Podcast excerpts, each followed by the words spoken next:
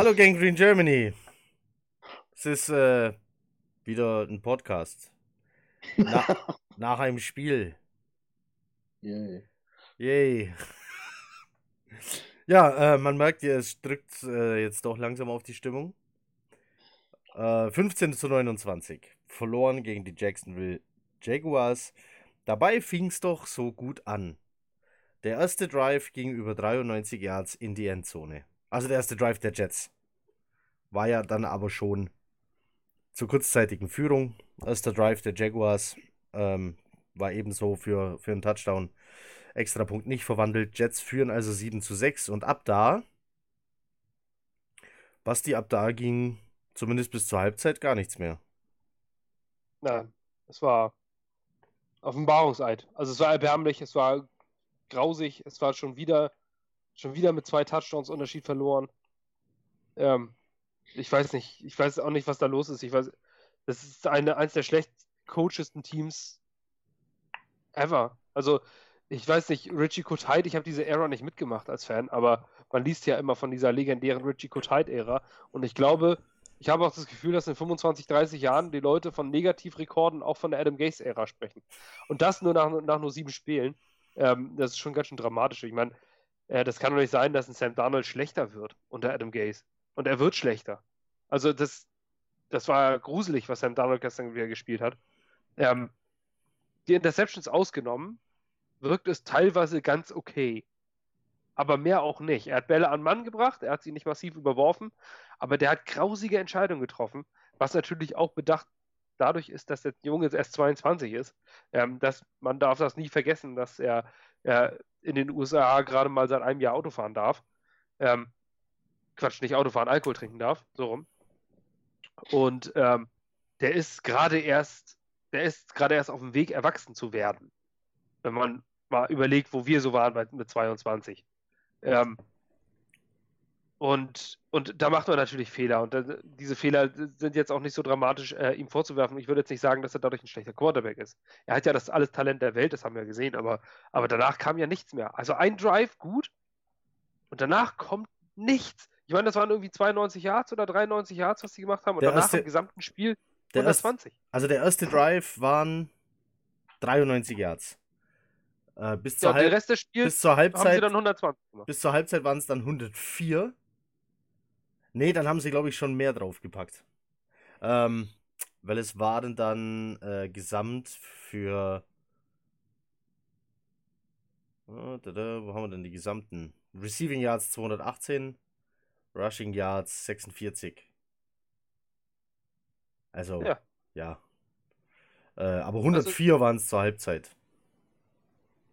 Das ist erbärmlich. Davon 93 mit einem Drive. Also, Und jetzt sagen wieder andere, ja, wir haben ja nur, wenn ich das schon lese in der Gruppe, wir haben nur gegen gute Defenses gespielt. Bla bla bla. Das ist die NFL. Das ist nicht alles Miami, sondern die haben alle irgendwo mal eine ganz gute Defense oder mal eine ganz gute Offense. Das kann, kann doch nicht sagen, das liegt daran, dass es ist Schluss mit Entschuldigungen. Wir sind ein erbärmlicher Haufen. Von, von, von oben bis unten. Und wir haben dieses Spiel zu Recht verloren. Wir haben aber nicht einfach nur so verloren. Nein, wir haben gegen eine Offense verloren, die fast durchgängig ähnlich besetzt ist wie wir. Die haben auch einen sehr guten Running Back, Leonard Fournette, wie wir, Le'Veon Bell. Die haben dagegen aber einen Quarterback, der Gardner Minshew heißt, ein Sechstrunden äh. Ich mag Gardner Minshew, das ist ein toller Typ, super Quarterback. Aber äh, das kann doch nicht sein, dass ein Sechstrunden Rookie besser aussieht als unser, unser äh, Third Overall Pick von, von letztem Jahr. Das ist, ich, ich verstehe nicht, was da passiert. Also in meinen Augen geht es abwärts. Wir haben dieses Spiel mit 14 Punkten Abstand zu Recht verloren, auch in der Höhe. Und äh, in nur einen Moment habe ich das Gefühl gehabt, dass wir dieses Spiel gewinnen können. Und das war nicht nach dem 7-6 am Anfang, sondern als es zum 15 zu 22 kam. Da habe ich kurzzeitig das Gefühl gehabt, jetzt könnte es noch mal. Jetzt haben wir den Touchdown gemacht, jetzt können wir rankommen. Und es war kurz danach schon wieder im Arsch. Ein Big Play nach dem nächsten. Jamal Adams war gestern eine, ein Totalausfall. Das muss man sich mal aus der Zunge zergehen lassen. Jamal Adams ein Totalausfall. Der hat einen Touchdown zugelassen, ohne dass er sich auch nur im Weg gestellt hat. Und er hätte diesen Touchdown vermeiden können, diesen Pass. Den ersten du? Ja, und dann da, da waren aber auch, genau, dann waren aber auch Ansch ab, äh, Absprachefehler da drin, wo ähm, die regelmäßig zu Big Plays geführt haben. Okay, die Jaguars sind in den letzten Spielen auch gut gewesen für Big Plays. Aber das weiß man, das weiß eine Greg Williams Defense, der eigentlich immer einen Deep Safety hat. Aber trotzdem dauernd diese, das ist doch nicht normal. Dass Gardner Minshew da aussieht wie Russell Wilson und Sam Darnold sieht aus wie Jay Cutler. Und das ist ja nicht das erste Mal so. Das ist. Äh, aber das ist das ja gerade, das ist ja gerade die Befürchtung vieler Jets-Fans, dass Adam Gase aus Sam Darnold den zweiten Jay Cutler macht. Das Risiko ist hoch. Wir haben, wir haben in der letzten Saison, vor allem in den letzten drei Spielen, gesehen, was Sam Darnold kann. So, das waren drei hervorragende Spiele. Waren es nicht sogar vier? Vier, ja. Die, die letzten vier. vier. Ähm, also zu den Top-Quarterbacks der Liga gehört hat. Vier Spiele lang. Ohne Interception. So. Okay, jetzt war er krank. So in Ordnung, hat Spiele verpasst.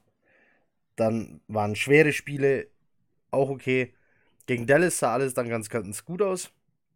New England Defense hat ihn, ja, das Leben zur Hölle gemacht. Und jetzt dachte man, okay, komm, es sieht ja jetzt doch wieder nach Dallas aus nach diesem ersten Drive. Aber dann war es, also vor allem die Interceptions, da waren Entscheidungen dabei, wo ich sagen muss, Junge, wirf den Ball auf den Boden oder wirf ihn weg. Aber dieses Erzwingen von Plays äh, hat ihn dann dazu gebracht, den Ball zum Gegner zu werfen. Also so sah es für mich aus, dass er eine Wiedergutmachung erzwingen wollte. Und deshalb ja. ein Risiko gegangen ist, dass es vielleicht in der Situation dann nicht wert war. Knut überlegt. Ich überlege. Ich weiß nicht, ich fand die ersten Deception, wo er sich da äh, losreißt nochmal und auf äh, Anderson werfen will nach links draußen. Ah, das war jetzt ja. Der war schlecht geworfen, aber das war ja eigentlich keine, keine dumme Idee. Er war ja eigentlich offen. Wenn er den richtig anbringt, sagen alle wow. So erinnert es natürlich sehr an, äh, wie heißt er? James Sanchez. Nee, James Winston oder so. Ähm, ja, aber man muss natürlich auch sehen, äh, man ist halt nur so gut, wie der Gegner es zulässt. Oder wenn der Gegner schlecht aussieht, kann ich halt selber besser aussehen. Und ähm, wie auch wie, wenn man sieht, wie die Punkte zusammen, zustande gekommen sind, äh, der erste Drive hier mit diesem 80-Yards-Lauf von Fournette, da wird an der Line vor den Tackle verpasst. So, der hat Open Field drin, fast bis zur Endzone. Der passt danach Jamal Adams geht überhaupt nicht mit seinem Gegenspieler mit, bleibt da stur stehen in der Zone, Touchdown. Ähm, bei dem zweiten oder dritten Touchdown muss man eigentlich äh, Gardner Minshew zu Boden reißen. Man hat ihn eigentlich schon. Der reißt sich los, wirft das Ding kn knatsch äh, an die Seitenlinie da, in, in, wo der mit den Füßen noch der, vorne an der Ecke steht. Der Fänger, das sind, sind, halt auch so Sachen, das sind individuelle Fehler. Ne? Und äh, das Glück hat, hat Daniel halt nicht, der kann sich nicht losreißen. Ich weiß nicht, wie oft wurden wir diesmal gesackt? Sechsmal, siebenmal? Acht. Ich habe mir das gerade nochmal angeguckt, die Zusammenfassung zum zweiten Mal. Ich weiß gar nicht, warum ich mir das zweimal angucke. ähm, der erste Drive sah gut aus. So. Danach sofort Free and Out, wir sind wieder im Ballbesitz. Wir haben eigentlich den, den Schwung auf unserer Seite. Ne? Und, und äh, Daniel erzwingt halt diesen Pass, nachdem er sich losgerissen hat. Der muss er nicht machen, dann panten wir das Ding und dann ist gut, nichts los. Aber ja, das sind halt so Sachen, wenn es nicht läuft, dann läuft es halt nicht. Und gefühlt nach dem ersten Drive lief gar nichts mehr bis ins vierte Viertel. Und gefühlt, ja, wir hatten überhaupt keinen Spielzug mehr, weil, weil Sam Darnold gar nicht zum Passen gekommen ist, weil da permanent Druck drauf war. Der musste so viel Angst gehabt haben. Ich meine, überleg mal, wir spielen mit einem Quarterback, der hat eine extra Panzerung, damit seine Milz nicht platzt, falls er getackelt wird. Und seine Owner denkt, jo, mal gucken, ob die Panzerung hält oder was. Also ich verstehe es nicht. Und dann, dann dazu kommt ja noch wirklich das, das ähm, man kann auch sagen individuelle Fehler, aber das ist auch ein Scheming. Ähm, man hat Spielzüge gesehen, wo die Jaguars ganz einen Klassiker einfach machen. Die blitzen einfach mit drei Leuten über eine Seite. So, kreieren damit ein Mismatch und sagen sich so, wir gehen jetzt über den Left Guard und Left Tackle, Rookie Tackle, klar, den greifst du immer an. Gerade wenn du einen äh, Yannick Ngakwe hast, dann gehst du auf den, auf den Rookie-Tackle und dann blitzen die mit drei Leuten links und die Offensive Line schiebt aber nicht hin.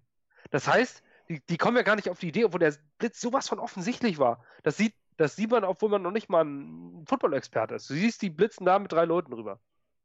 Die shiften die Defensive Line einmal äh, auf deine, von dir aus gesehen, auf die linke Seite. Und dann kommt der Outside Linebacker da noch mit rein und Josh Allen stürmt da durch und, und dann hast du drei gegen eins. Und die kommen nicht auf die Idee, die, die Protection nach links zu verschieben. Das, ich weiß nicht, was da los ist. Das ist nicht nachvollziehbar. Und Shuma Edoga, tut mir leid, das war eine bodenlose Frechheit, was der gestern gemacht hat. Der ist okay, er ist ein Rookie und er spielt gegen sehr, sehr gute Spieler. Aber der hat es ja teilweise nicht mal versucht. Also die sind ja einfach an ihm vorbei und der, die, die Körpersprache hat doch alles gesagt. Dann war der Sack und er so, boah, einmal die Hände hoch, ja, so blöd gelaufen, ne? Der hat dreieinhalb Sacks zugelassen.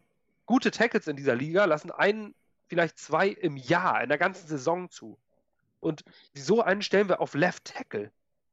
Ich meine, tut mir leid, okay, ein Drittrunden-Rookie und Shuma Edoga hieß es von Anfang an, das ist ein Developmental Tackle.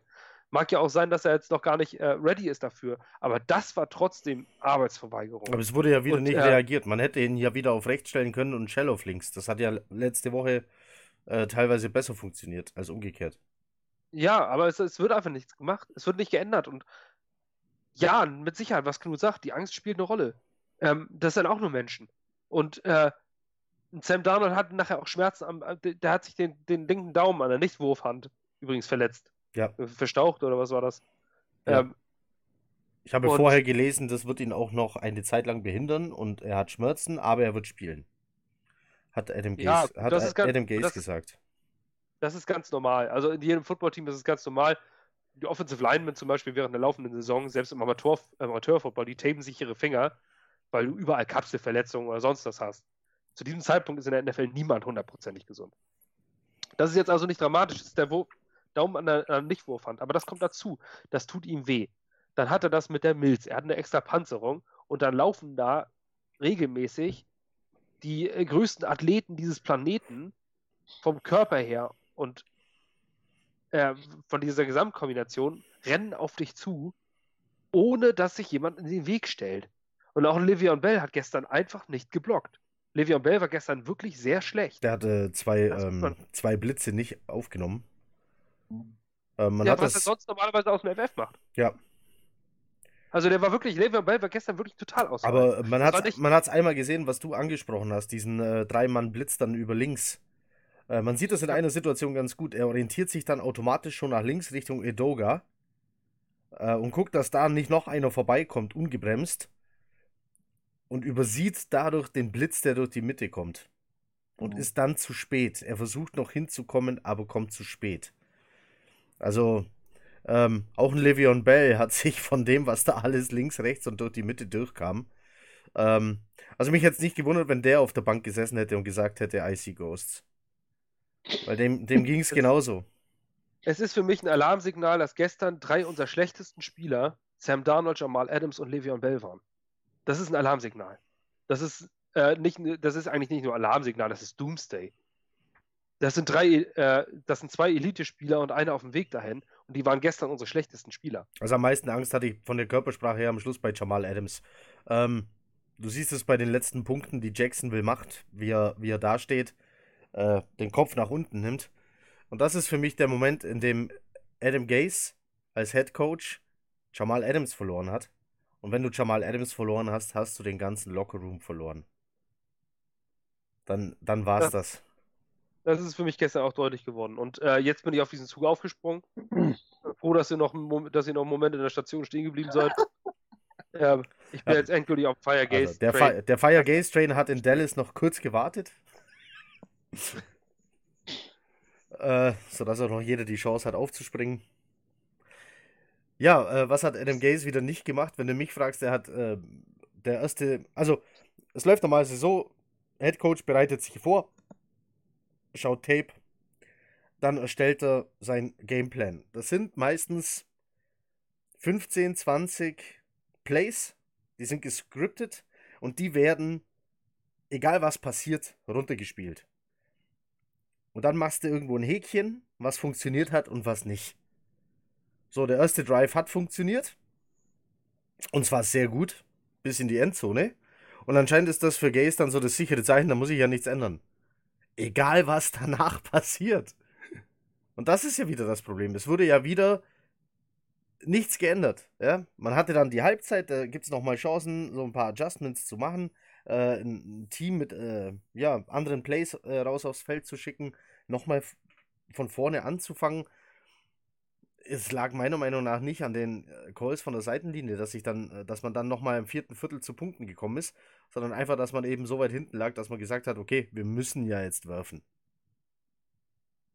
Irgendwo muss der Ball ja jetzt hin. Und dass natürlich die den Griffin zweimal einfach vergessen zu decken, sorgt dann natürlich dafür, dass du zu Punkten kommst. Also. äh, Die haben ja auch gerade Jalen Ramsey abgegeben. Also die, die Jaggers haben ja nicht die allerbeste Secondary, abgesehen von Bouillet. Aber da macht trotzdem ein, so ein, irgend so ein No-Name-Cornerback, den, den vorher noch niemand äh, irgendwie auf dem Zettel hatte, zwei Interceptions. Herndon? Nee, wie Ja, hieß denn? er. Glaubt doch, ne? Ja, das sagte schon alles, dass wir jetzt nicht so aus dem Stehgreif den Namen kennen. Ja, Der fängt, der fängt zwei Interceptions gegen uns. Herndon heißt er. Ja. Wir sind seit Jahren der Aufbaugegner für alle Kackteams. Das muss uns mal bewusst sein. Letztes Jahr waren wir zum Beispiel für Cleveland. Die haben Ewigkeit nicht gewonnen, gewinnen sie gegen uns. Wir sind, ich muss mal überlegen, wir sind auswärts gegen die Jacksonville Jaguars. Die Jacksonville Jaguars waren bis letztes Jahr, bis vorletztes Jahr, wirklich eine erbärmliche Franchise. Das wisst ihr noch? Die Zeit, als die Jaguars vor den Browns waren immer der, die Lachnummer überhaupt. Ja, bis sie dann ihre Nein. Defense so aufgepumpt haben, dass es äh, für die Playoffs gereicht haben. Hat. Ja, aber davor Ja. waren sie erbärmlich vor Doug Marone. Also wirklich eine absolute Knüppeltruppe. Über ganz, ganz viele Jahre. Und wir sind jetzt bei der Bi- Auswärtsbilanz gegen die Jacksonville Jaguars All-Time 1-5. Auswärts. Ja, Wa- Warum habe ich das Gefühl, dass egal auf welche, auf, welch, auf welches, äh, ich schreibe, man, man, ich schreibe, habe ja viele dieser Game Reviews geschrieben und dann machst du so History und dann schreibst du immer, wie die All-Time sie gegeneinander stehen. Wir liegen immer hinten, gegen alle. Also es ist nie so, ja, diese, diese äh, Ri- Rivalry führen die Jets an. Nein, wir liegen immer massiv hinten. Gegen alle. Sogar gegen die fucking Jaguars. ja da, ist, da, da ist schon was dran. was heißt, ich mag die Jaguars, das war jetzt nicht negativ gegenüber diesem, dieser Franchise, sondern die waren einfach bis vor kurzem, bis vor wenigen Jahren, bis vor dem Run NFL-Hype, das schlechteste Team, die schlechteste Franchise der NFL mit Abstand. Und jetzt, die haben Blaine Gabbard gehabt als Starting Quarterback. Über viele Jahre. Blake Bortles. Der hatte unter 50% Completion Percentage. Und wir liegen trotzdem auswärts 1-5 gegen die Jaguars jetzt. Ja, das hat vielleicht was mit Klima zu tun, ne? dass sie da besser klarkommen, subtropisch dann Florida und so. Das kann natürlich sein, es liegt an Florida, ganz klar. Oh. So. in- Chile gewinnt doch auch keiner, weil die in den Anden wohnen. Stimmt. Ne, so Ich glaube, wir ja. haben auch, auch in Chile haben wir keine Winning-Bilanz. Das stimmt, die Jets, die Jets haben keine Winning-Bilanz in Chile, das stimmt. Max, maximal ausgeglichen. Ja. Höchstens. Ja, ach, was soll man sagen? Das ist einfach. Und ich weiß auch nicht, wo dieser Optimismus von manchen Leuten noch herkommt, dass, dass viele so vorher gesagt haben, wir gewinnen jetzt dieses Spiel und wir sind, wir sind doch genauso gut wie die Jaguars. Nein, nicht ansatzweise. Wir sind nicht ansatzweise so gut wie die Jaguars. Das ist es ja. Wir haben keine Chance gehabt. Das muss uns nicht mal ausmalen. Auch mit gesunden Startern, wo es jetzt hieß, wenn Adam Gase erstmal seine gesunden Starter wieder zurück hat. Die Verletzungssituation, die wir jetzt gerade haben, die letzten drei Spiele, die sind ganz normal in der NFL. Dass, dass da zwei äh, Linebacker ausfallen, dass da ein Offensive Lineman ausfällt. Guck doch mal in die Liga, das haben die alle. Und, äh, aber Adam Gase kriegt es nicht auf die Kette. Auch andere Teams spielen mit einem dritten Quarterback. Zum Beispiel, guck dir mal eine Organisation wie die Steelers an, zum Beispiel. Die haben jetzt gerade ein Scheißjahr. Aber hast, da hat keiner die Angst, dass da irgendwie alles den Bach runtergeht. Und äh, die spielen auch mal dem dritten Quarterback und du hast das Gefühl, die, die können irgendwie wenigstens mitspielen. Die, die kriegen das trotzdem hin, da irgendwie mitzuspielen.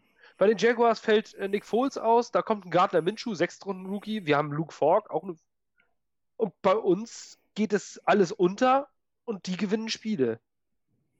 Das ist doch, das ist doch scheiße. Ja. wir Ja, aber da- einfach nichts hin. Also es ist schon, rein, rein vom Personal her sollte es da eigentlich nicht so untergehen. Okay, O-Line ist kacke, aber auch da kann ich ja irgendwie, ähm, dann spiele ich eben mit Play-Action, mit Rollouts. Oder eben, Eben Houston. das, das von Ju- mir, ja. Seattle. Seattle hat jahrelang eine erbärmliche Offensive Line gehabt. Minnesota hat eine schwache Offensive Line gehabt. Ähm, damit haben viele zu kämpfen. Guckt nach New England, da fallen drei Starter aus. Also Ja. die kriegen es trotzdem irgendwie und dann, dann gewinnen sie die Spiele halt mit der, mit der Defense. Das machen gute Footballteams. Ähm, oder die, die passen ihre Stärken an anderen Spieler an. Bei, äh, bei den Ravens, letztes Jahr, Joe Flacco ist nichts mehr, kommt Lamar Jackson rein. Ganz anderer Spielertyp, völlig, eine völlig andere Welt. Der konnte letztes Jahr noch nicht mal den Ball richtig gerade auswerfen, du musst noch lernen. Und was macht ein John Harbaugh? Der passt sein System an und gewinnt die Spiele. Ja. Das machen gute Coaches. Und wir haben eine gottverdammte Flitzpiepe und Spence von King of Queens. Und diese beiden Typen führen unsere Offense und machen alles kaputt. Wir sind die schlechteste Offense der Liga. Wir sind schlechter als die Miami Dolphins. Von den Zahlen. Wir sind 32. Bester. Äh, übrigens, als Adam Gaze bei den Dolphins war, hatten die eine schlechtere Offense als wir. Will ich nur mal, will ich nur mal so in den Raum werfen. Ja, Offensive Genius, ne? Hat das nicht auch Le'Veon Bell gesagt? Das Ja. sieht so aus, als Offensive Genius gegen Defensive Genius. gut, wenn ich ein Running Back bin und ich bekomme 30 Mal pro Spiel den Ball, halte ich den Typ auch für ein Genie. Ja, okay. Ja, er stimmt. gibt mir 30 Mal den Ball, muss ein Genie sein. Weil er Ja. mir gibt. ist ja Also logisch. Ich weiß, das ist, äh, nee.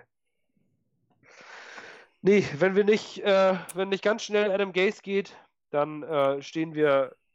Ich habe eine hab ne Frage zu Defense. Äh, Frage habe ich bekommen aus der Community. Grüße gehen raus an Sascha. Weil Sascha gefragt hat, okay, dann gewinnen eben andere Franchises aus der Defense heraus. Äh, wir aber auch nicht. Kann es sein, dass Greg Williams gar nicht so toll ist, äh, wie viele sagen? Weil wir haben ja jetzt schon wieder 29 Punkte kassiert. Naja, also ich sag mal so, wenn du im Spiel gegen New England, äh, also bis, bis vor dem Jaguars-Spiel sah unsere Defense auch von den Zahlen her relativ gut aus. Ähm, wenn du aber jetzt innerhalb von zwei Spielen alleine schon siebenmal auf den Platz musst, obwohl du eigentlich gar nicht damit rechnest, weil der Ball nämlich mit dem Turnover sofort wieder dran ist, dann siehst du irgendwann scheiße aus. Dann bist du irgendwann überfordert und dann kannst du irgendwann nicht mehr. Jeder, der aktiv Football spielt, der weiß das. Der kennt das. Du kommst an die Seitenlinie, nimmst deinen Helm ab. Als Defense guckst gar nicht, was auf dem Platz passiert. Dich interessiert nicht, was die Offense macht. Du musst nämlich Dinge besprechen. Du musst dich hinsetzen und sagen, was lief gerade nicht gut, sich gegenseitig pushen, nochmal eine äh, Orange essen oder, ähm, oder mal irgendwie ja, ein kleines Autogramm schreiben oder sowas oder pissen gehen oder sonst. Aber du brauchst irgendwie, du musst dich ablenken. Du kannst nicht die ganze Zeit auf den Platz gucken.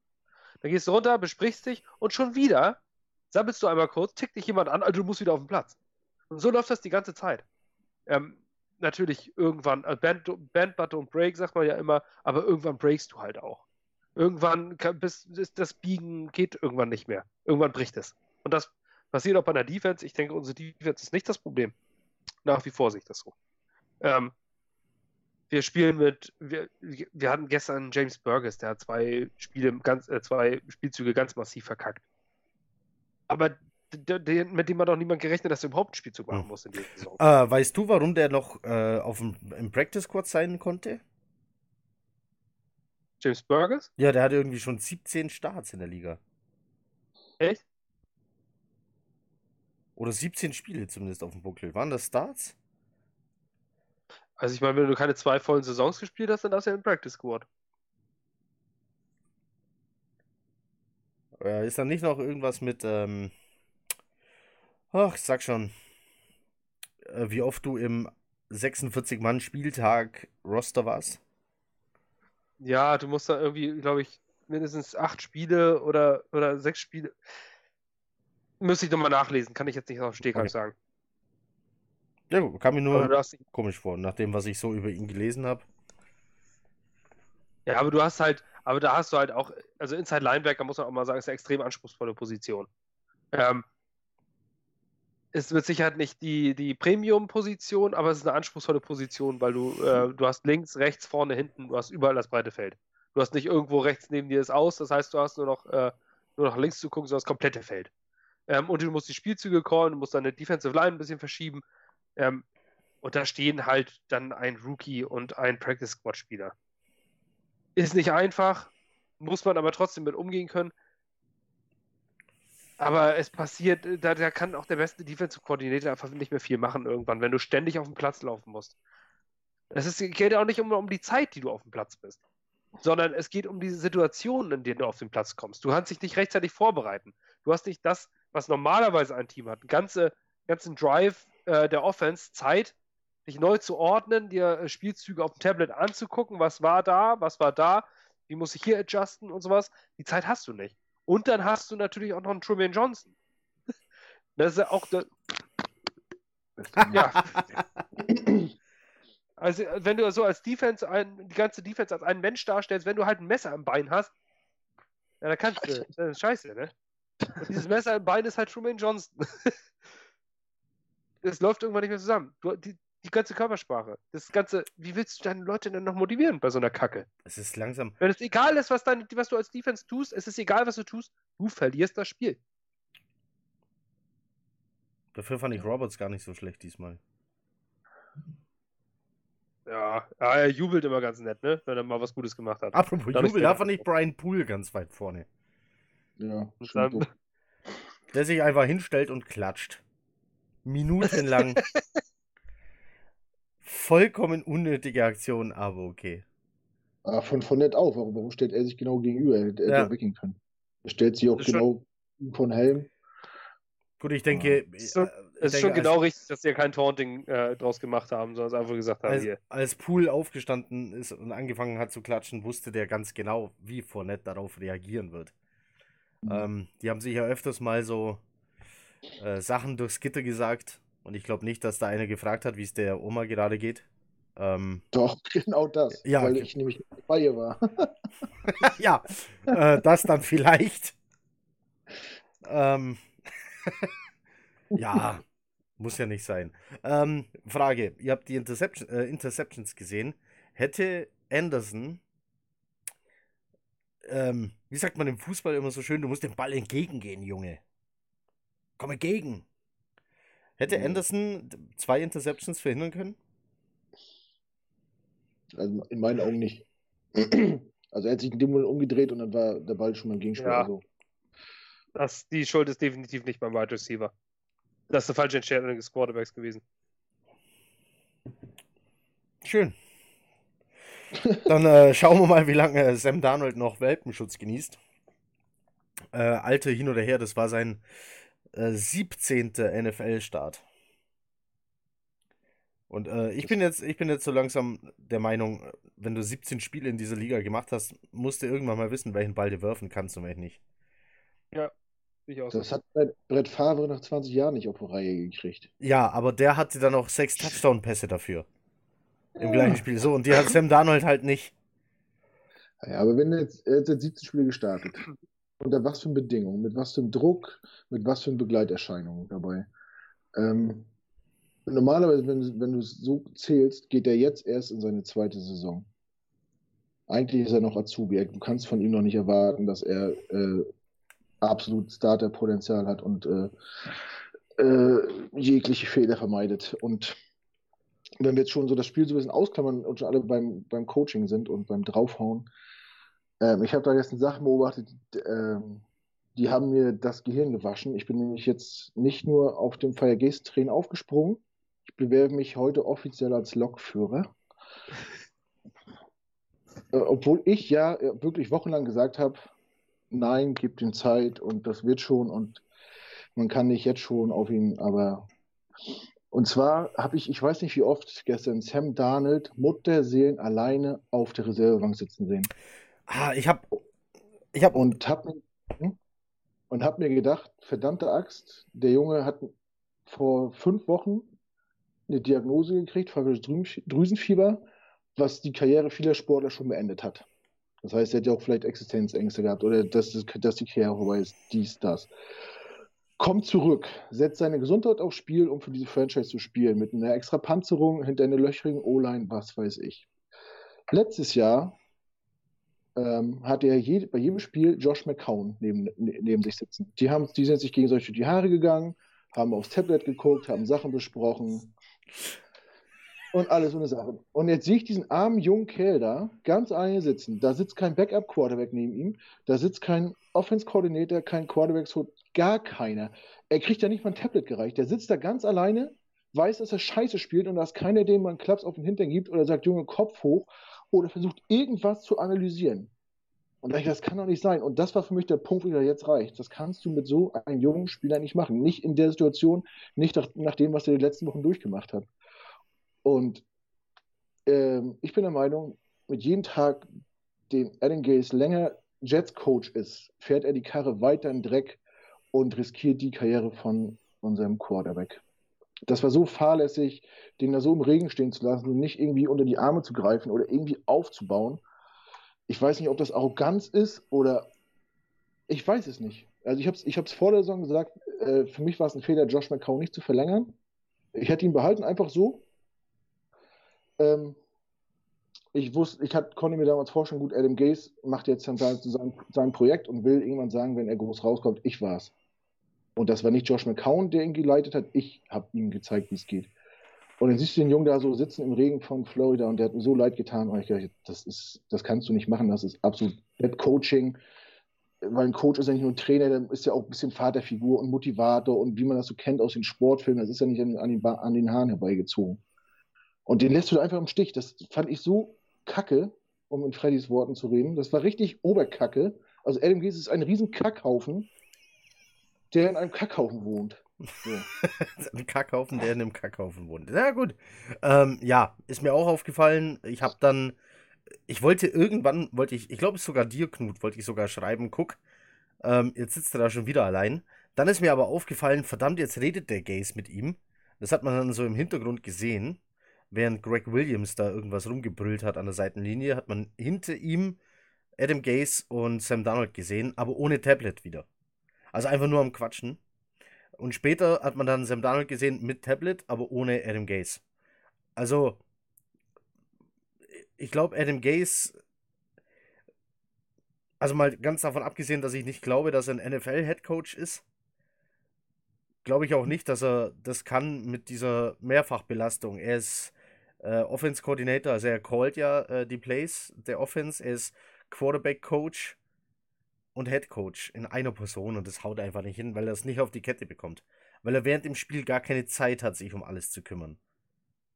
Haut nicht hin. Und deswegen vernachlässigt er Dinge, in dem Fall Sam Darnold. So, und wie du schon sagst, äh, der Karren rollt in den Dreck und zwar rückwärts. Wenn du jetzt einen Trainer hast, wo du sagst, oh, das mit der Entwicklung von meinem Quarterback, von meinem Jungen läuft jetzt aber nicht so gut, weil der Karren rollt im Standgas vorwärts. Dann würde ich ihn nicht entlassen. Dann würde ich sagen, ah, in eineinhalb Jahren das dritte Offense-System ist, äh, kannst du auch vergessen. Dann lass den Karren lieber langsam rollen und such dir einen Zeitpunkt, wo es mehr Sinn macht, um neu anzufahren. Aber in dem Fall rollt der Karren ja wirklich rückwärts in den Dreck und deswegen musst du jetzt die Reißleine ziehen. Also, wenn es nach mir geht, Gaze raus jetzt. Äh, und zum Thema Lokführer, du darfst gerne mal nach vorne kommen und dir das äh, angucken, aber Lokführer bleib ich. Darf ich denn Heizer sein? Heizer ist cool, aber hupen tue ich. Oh Mann. Basti, willst du hupen? Äh, nee, ich bin dann der äh, Fahrkartenkontrolleur, das reicht mir. Können wir auch mal. So. Der Gaze, alle, äh, die, äh, alle, die dann noch irgendwie so vorbeigehen, sich so unterhalten und sagen, ja, eigentlich ist der Adam noch ein ganz guter, die schmeißen ja, raus, raus. Ticket und raus. Raus mit die Viecher. Ja. ah. Ja, ich glaube, äh, irgendjemand, der Bremser werden will, wirst du wohl nicht mehr finden. Ja, vielleicht finden wir ihn noch. Also wer der Bremser sein möchte, äh, möchte kann sich gern bei uns melden. Mit Begründung, und bitte. Zu dem Thema hat Matze mich gefragt, was wir denken, wie hoch die Wahrscheinlichkeit ist, dass die Jets tatsächlich während der Saison reagieren und die LMGs entlassen. Äh, ich glaube, nein, null. Ähm, die die Johnson-Brüder müssten sich dann eingestehen, einen massiven Fehler gemacht zu haben. Das macht keiner gern. Ähm, also werden die schon mal dagegen sein. Douglas, ich weiß nicht, den siehst du ja auch nie vor der Presse. Ich habe keine Ahnung von Joe Douglas. Ich habe keine Ahnung. Nee, also also das, also mal kurz auch um den Zahn zu ziehen, die Entlassung von, von Adam Gaze, äh, ich gehe zu 95 Prozent mindestens davon aus, dass es nicht passieren wird im Laufe der Saison. Wir haben äh, noch. Hm, verlier gegen, verlier gegen Miami, dann sage ich 60-40. Möglich, aber die, die, die Johnsons ist das doch aktuell völlig scheißegal, was da passiert. Das ist ja nun mal ein Fakt. Ähm, der Wert steigt der Jets. Es ist egal, wie sie spielen. Der Wert steigt. Es ist New York Mediamarkt. Und äh, es funktioniert trotzdem und es berichten genügend Leute drüber und der Wert steigt. Warum sollten sie es denn verkaufen? Wenn du kein Interesse an Sport, an Sport hast, dann schaltest du nicht NFL Network ein, sondern guckst weiterhin schön hier äh, Bloomberg und guckst, was die Aktien machen. Ähm, es interessiert dich einfach nicht, aber der Wert steigt trotzdem. Warum sollte er das denn verkaufen? Wenn er ich sage ja nicht Team verkaufen. Wir reden ja nee, von ich, äh, Coach feuern. Oder so, aber warum soll ich denn da was ändern? Wenn, wenn der Wert trotzdem steigt. Das Einzige, was dann passiert, ist, ich habe jetzt noch einen Todd Bowles unter Vertrag und noch einen Mike McHacken im Vertrag. Die bezahlen die noch. Ähm, das ist nun mal so. Weil die die Reste der laufenden Verträge zahlen, obwohl sie auch woanders unter Vertrag stehen, weil das damals eine garantierte Summe war. So, das heißt, sie schulden ihnen das Geld noch. Dann zahlen sie jetzt an zwei General Manager, an zwei Coaches. Warum sollten sie jetzt für einen dritten Coach bezahlen? Aus rein Business-Sicht aus unserer Fansicht, wo wir sportlichen Erfolg haben wollen, da ist, ergibt das mit Sicherheit Sinn. Aber aus der Business-Sicht verlierst du doch nur Geld und du änderst nichts. Also warum, wenn ich jetzt ein Christopher Johnson bin, der kein Interesse an Sport hat, warum sollte ich diesen Trainer entlassen, ihn weiterhin bezahlen und noch einen bezahlen? Das ergibt keinen Sinn. Für mich zumindest als, äh, als, als Businessmenschen nicht. Ja. Es, wir, wir sind emotionale Fans, wir sehen das anders.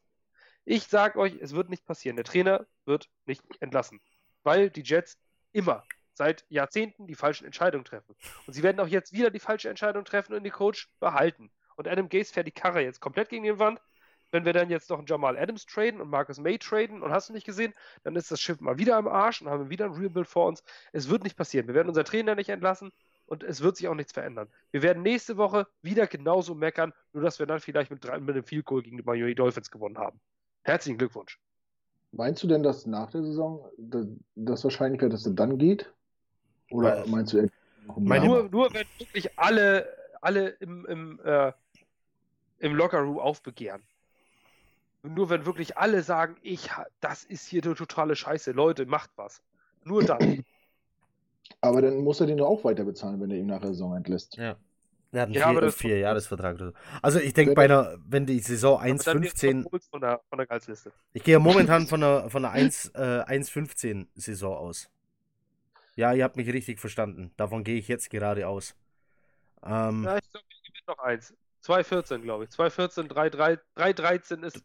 Wenn wir von Floor und Ceiling sprechen, gehe ich jetzt von Floor 4,12 aus und von Ceiling 1,15. Ähm, du kannst den Coach nicht behalten, der so eine Saison spielt. Ganz einfach. Nicht mit dem aber Team. Haben, aber die Winnable, hat nicht, hat nicht der Winnable Schedule jetzt schon angefangen? Sind wir nicht mitten in der, im Winnable Schedule? Ja, äh, ja doch. Gestern, gestern war noch Questionable und ab nächste ja, Woche. Jetzt ist Winnable. Ja. nee, gegen die Jaguars war das schon super Winnable. Nee, nee, nee. Das hast du falsch verstanden. ich glaube, Jaguars war noch questionable und jetzt ist winnable. Also, ey, die, die Jaguars sind doch auch nicht gut. Das ist doch kein gutes Footballteam. Die waren noch, ich fand auch, die waren gestern nicht besser. Die haben bloß, wir haben bloß individuelle Fehler gemacht. Also von den Stats her ist man, ist man, ähm, ja. Naja, gut, acht Sacks und drei Interceptions, das ist schon sehr, sehr gut. Das, das stimmt schon. Aber offensiv waren die doch auch nicht stark. Wie gesagt, der erste Lauf, da wird ein Tackle verpasst und der zack, stehen die an der End. Also ähm, Gardner Minshew war schon sehr, sehr gut. Ja, aber Jam Jamal Adams äh, verpasst eine sichere Interception. Die muss er eigentlich auch fangen. So, dann hast du schon mal zwei Turnover. Dann dieses Ding beim Punt, wo die glücklich wieder in Ballbesitz kommen, wo sie den Ball fallen lassen. Zwei, zwei oder sogar dreimal war das. Dann gab es drei, vier Situationen, da hattest du die bei drei und lang und deckst alles zu und Gardner Minshew läuft für zehn Jahre zum First Down. Das sind alles so eine Sachen, die vermeidbar sind. So, die, also mich haben die Jackson und Jaguars nicht überzeugt. Ganz ehrlich. Also ich, das ist kein gutes Footballteam. Die haben eine saustarke Defense, aber offen.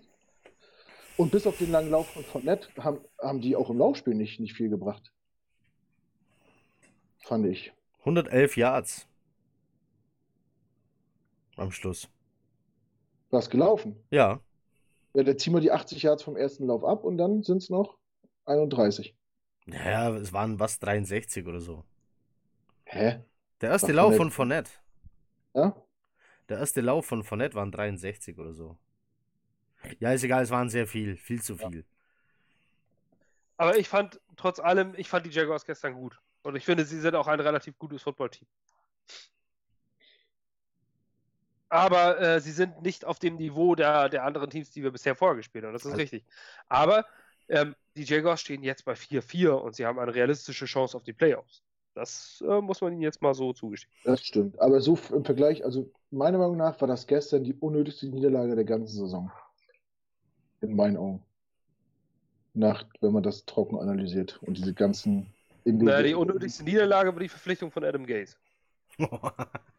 Äh, vor der Saison. Aha. Wisst ihr noch, wer, wer die Trainerkandidaten alles waren? So viele tolle Namen.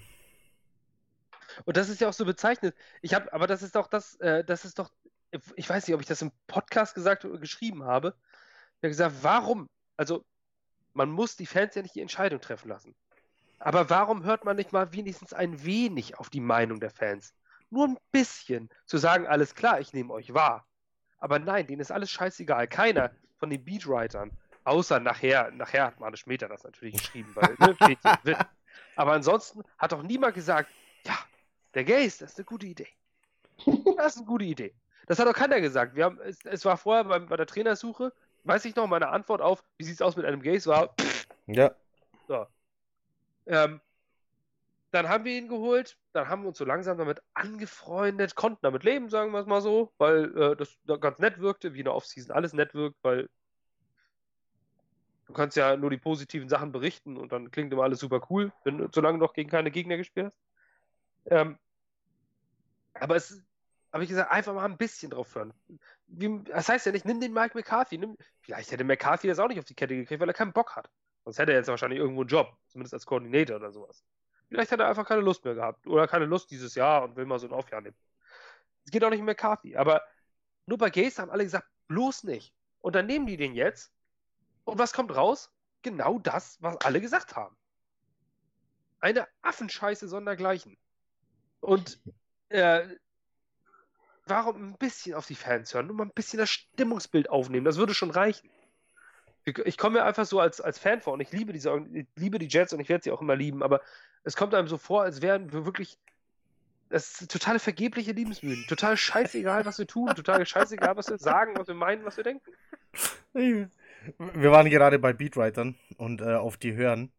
Joe Caparoso, ähm, sehr angesehener Beatwriter, tatsächlich, ähm, hat auf einen Tweet geantwortet.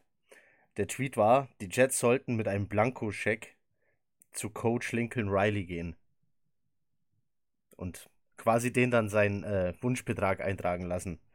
Die Antwort von Caparoso ist, ja, und außerdem sollten sie ihm die, einen Teil der Ownership übertragen, ihn einen neuen Namen fürs Stadion aussuchen lassen und, sie, und er sollte sich von den Johnson Brothers jeden Tag zur Arbeit tragen lassen. ja, ich glaube, Joe Caparoso möchte Lincoln Riley haben. Habt ihr jemals Connor Hughes gestern so wütend erlebt oder so erlebt? Nein, also Was wer ihn nicht kennt, auch ein Beatwriter. Ähm, man muss jetzt aber wissen, Leute wie Caparoso oder ähm, auch Simonai oder Hughes, das sind nicht nur Schreiberlinge, Sch Schmierfinken, sondern die sind auch, ja, das sind schon Fans auch. Ähm, Schreiben teilweise schon seit Jahrzehnten für die Jets. Ne? li Und, liegt äh, vielleicht auch ein bisschen am Beruf, wer weiß, vielleicht wurden die mal als äh, Fu äh, Footballfans anderer Teams geboren, aber wenn du 20 Jahre auf dem Gelände der Jets verbringst und nur über die schreibst, äh, entsteht natürlich schon so eine Art Verbundenheit zu dem Team, über das du schreibst. Und irgendwann willst du ja auch mal, dass das Team, über das du schreibst, erfolgreich ist. Connie Hughes war gestern bei Twitter außer sich. Also der hat im Strahl gekotzt. Also, ich, ich, das habe ich wirklich so noch nie, gefühlt noch nie so gespürt, so intensiv, nur über Twitter, nur über Textnachrichten, wie sauer jemand wirklich ist. Und das haben wir gestern bei Caparoso und Connor Hughes gelesen. Und die sind oft, Caparoso ist sehr kritisch, der war schon bei McKagan sehr kritisch, ähm, aber immer sachlich, im Gegensatz zu einem Meta zum Beispiel. Auch ein Connor Hughes ist immer sehr sachlich. Und die waren gestern beide sowas von unsachlich. Also wenn man sich Connor Hughes anhört, der hat nur gepöbelt und geschrien und nach jedem Drive und da hast du wirklich gemerkt, okay, das ist nicht einfach nur ein 0815-Fan, der jetzt einfach nur sauer ist, weil wir verlieren, sondern der ist wirklich verzweifelt. Ja. Und so, das war schon, das war auch beim 1522, hat irgendwie sowas geschrieben, von wegen, das ist absolut aussichtslos. Wo manche bei uns in der Gruppe noch geschrieben haben, jetzt geht's ja noch vielleicht, auf geht's, uh, go Jets und sowas, äh, Muskelarm, äh, Emoji. Nein, das geht nicht.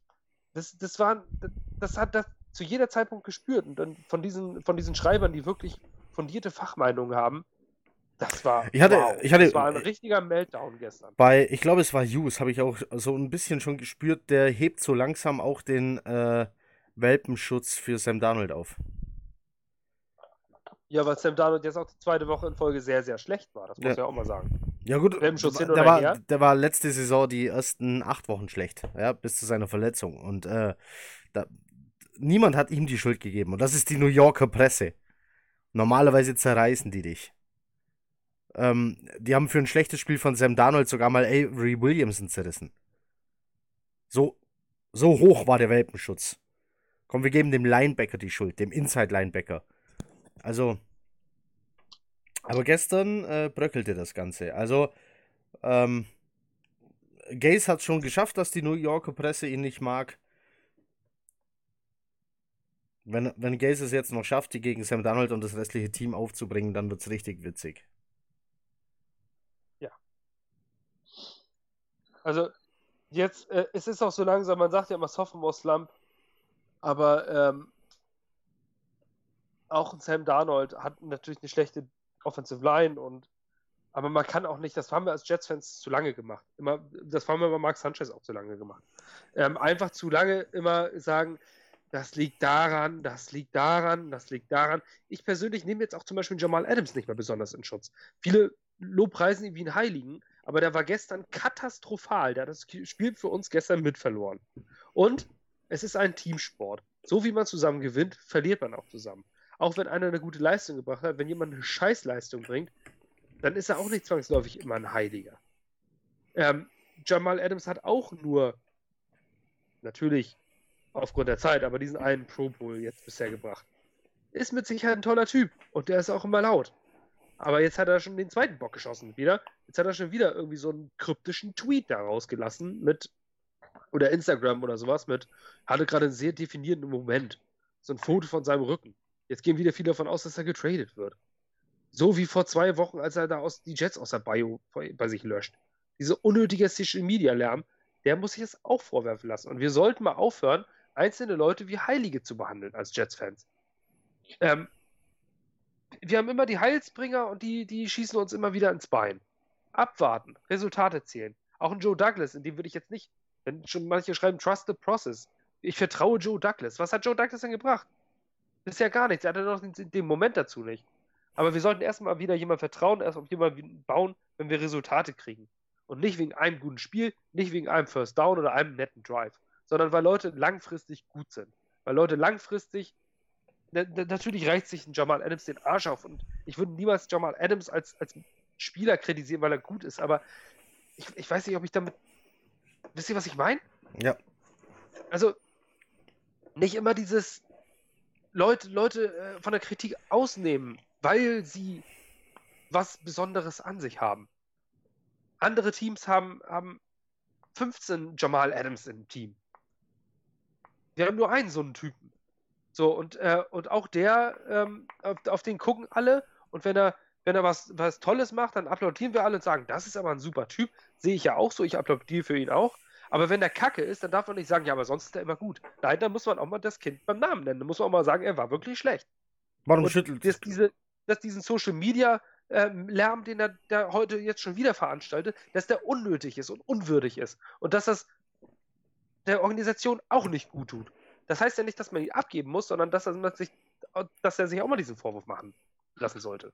Warum schüttelt Knut den Kopf? Weil keiner 15 Jamal Adams im Team hat. Ach so. ich weiß, was Basti meint und ich glaube, er selber nimmt sich aus der Kritik auch nicht raus. Aber wenn du halt ähm, ja, diese Winning-Mentalität in dir drin hast und ich meine, der kam als Rookie zu uns und hat in der ersten Saison schon allein durch, durch sein Auftreten äh, die, diese ganze Franchise mit, mit sich mitgezogen. Und an alle in so einen, äh, so einen kleinen Aufschwung, in so einen Sog reingezogen. Und alle haben den gefeiert und er, er ist halt ein Leader, der vorne weggeht, der den Mund aufmacht. der im Lockerroom wichtig ist und der vor allem für die Fanbase enorm wichtig ist. Du, äh, selbst wenn er sportlich äh, nicht herausstechen würde, aber so wie er sich gibt und präsentiert, ist er unverzichtbar in meinen Augen. Das wäre so, als wenn du Larry Fitzgerald von den Cardinals wegtreten würdest. Das kannst du nicht machen. Und genauso, klar, ich weiß, Romantik ist scheiße in dem Sport, es ist ein Business, wenn der Preis stimmt, musst du ihn abgeben, alles richtig, aber äh, ohne Sch ich glaube, wenn die das wirklich machen, dann reißen die das Stadion ab. Wenn die Adams abgeben, dann haben die richtig ein Problem. Dann werden die im eigenen ausgebuht. Ich bin, auf, ich bin voll auf deiner Seite. Ich sage ja auch, dass Jamal Adams ein Career Jet sein sollte. Ähm, mir geht es aber auch nicht darum, dass man ihn abgeben sollte, sondern, sondern äh, generell um diese Haltung, dass wir immer Leute aus der Kritik ausnehmen und dass viele Fans immer bestimmte Einzelne aus der Kritik ausnehmen, auch Sam Darnold in seinem zweiten Jahr. Darum geht es mir. Ähm, oft würde, heißt es immer, ja, aber Jamal Adams musst du ausnehmen. Nein, sollte man nicht. Nicht nach so einem Spiel, wo er einen Touchdown zugelassen hat ja, und eine Deception nicht gefangen hat. Dann muss man den auch mal, und die müssen sich auch, äh, auch mal was vorwerfen lassen, statt immer nur äh, wie, die, wie, äh, wie die Heiligen dazustehen, die ja, die ja gar nichts dafür können. Das finde ich kacke. Weil ja. die kriegen auch viel Geld dafür und die, ja. Ja, aber weiß ich nicht. Ich denke mal, er, er, selber kann das auch reflektieren und merkt ja auch, dass er scheiße ist. Ich denke mal, diese beiden Fouls, die gestern ja kurzer Schluss waren, hier für 2x15 Yards, das war Frust. Und wahrscheinlich ist er über sich selber am meisten frustriert gewesen gestern. Ja. Ähm, aber, aber man muss halt ein bisschen professioneller werden. Und man sollte, natürlich, und Jamal Adams muss professioneller werden und diesen Social Media Scheiß sein lassen. Mit diesem, äh, mit diesem kryptischen Unru Unruhestiften, gerade wenn du weißt, dass du in einem, in einem Medienmarkt wie New York unterwegs bist, musst du sowas sein lassen. Dann musst du nicht nach einer Niederlage deine Bio mit irgendeinem Gotteszitat ändern bei den Social Media, weil du weißt, eigentlich musst du wissen, was für Wellen das schlägt. Oder jetzt dieses Bild mit Instagram im Rücken und hatte gerade so einen äh, defining Moment. Sowas musst du dir einfach klemmen.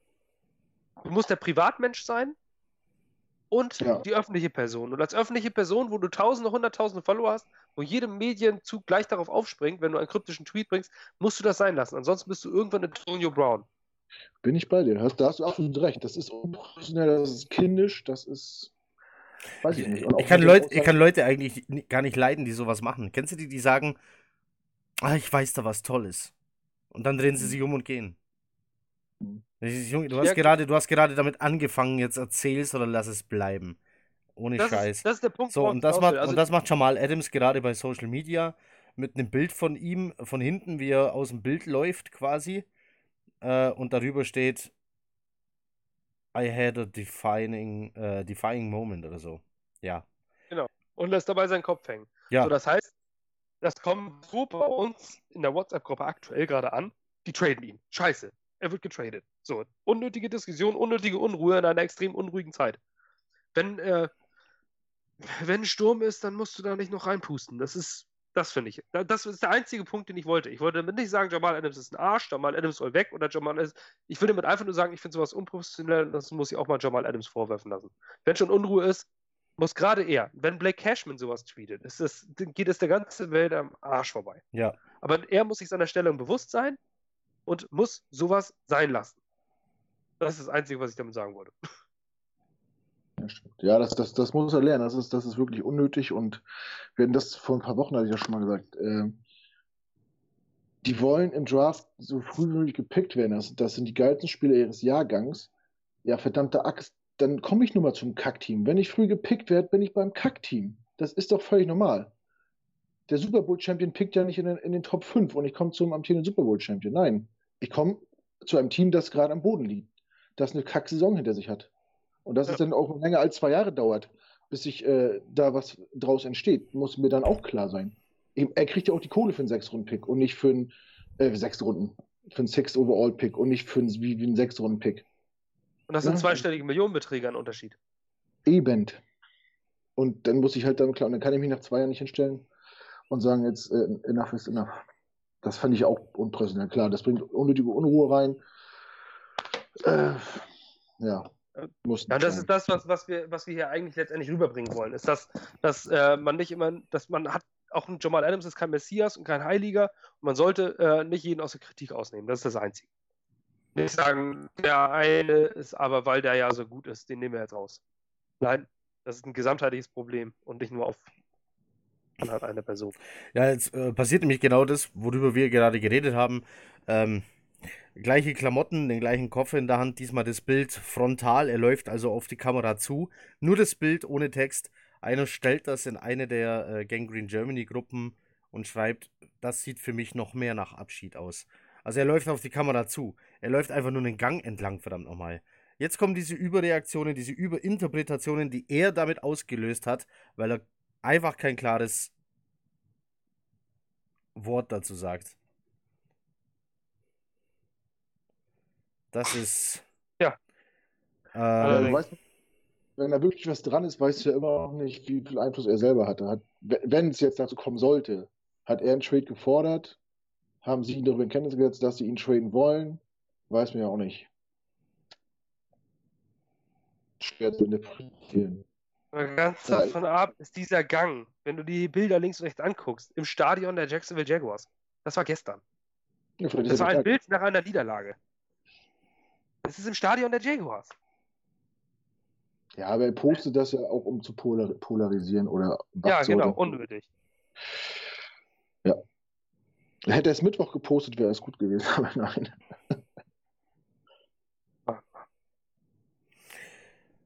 Ja, aber genau das ist es. Genau das ist das, was auch die, so werden auch die Medien darauf reagieren. Und das ist einfach so unnötig. Ärgerlich. Es ist einfach ärgerlich. Zurzeit läuft einfach nichts zusammen. Aber lass uns von diesem Scheißspiel weg und zu der nächsten. wir wurden Ja, ja. gebeten, ähm, die Situation um Kelechi Osemele Du. Keleki Osemele äh, ein bisschen äh, ja, aufzuklären, zu erzählen, was da eigentlich genau passiert ist. Äh, bekommt es jemand zusammen komplett in chronologischer Reihenfolge? Ich nämlich nicht. Also ich weiß, er war verletzt. Bei den Raiders schon. Kam zurück, nicht mehr so stark wie er mal war, wurde getradet zu den Jets. Das Ganze war ein recht günstiger Trade, es wurden nur Picks getauscht. Fünft gegen sechs Runden Pick. So, dann war er bei uns und hatte wohl immer noch von dieser Verletzung Schmerzen. Und wurde von den Jetsärzten unter Schmerzmittel gesetzt. Irgendwann hat er gesagt, da passt was nicht, äh, das kann es nicht sein, ich hole mir eine zweite Meinung. Und ist dann zu unabhängigen Ärzten. Die haben gesagt, nee, nee, du brauchst eine Operation. Dann haben die Jetsärzte gesagt, nee, nee, du brauchst keine Operation. Du brauchst nur Ibuprofen. Du brauchst noch mehr Schmerzmittel und du kannst spielen und die Operation reicht Ende der Saison. Ähm, ja, ich meine, klar, wenn der nicht mehr spielen kann, äh, bringt er dir gar nichts mehr. Wenn der sich operieren lässt, ähm, ja, dann hast du im- am Ende der Saison so oder so nicht mehr, aber er hat halt auch kein Spiel mehr für dich gemacht. Jedenfalls war dann wohl der Höhepunkt, als äh, die unabhängigen Ärzte sagten, ihr Jetsärzte, jetzt sagt uns doch mal, wie ihr da überhaupt drauf kommt und schickt uns MRT-Bilder. Haben sie gemacht. Die unabhängigen Ärzte haben da drauf geguckt und gesehen, da passt was nicht. Das, äh, was auch immer auf den Bildern ist, ist nicht die kaputte Schulter von Keleki Emily. Genau. So, und haben die Jets drauf angesprochen und die, die oh, oh, so eine Überraschung. Ja, das war ein Auszusehen. So, ähm, Osemele hat sich Übrigens, dann. übrigens Joe Douglas. Joe Douglas war für dafür mitverantwortlich. Genau. Ähm, Osemele hat natürlich irgendwann mal gesagt, wisst ihr was, ich spiele nicht und ich trainiere nicht, weil das tut weh und ich will diese Operation.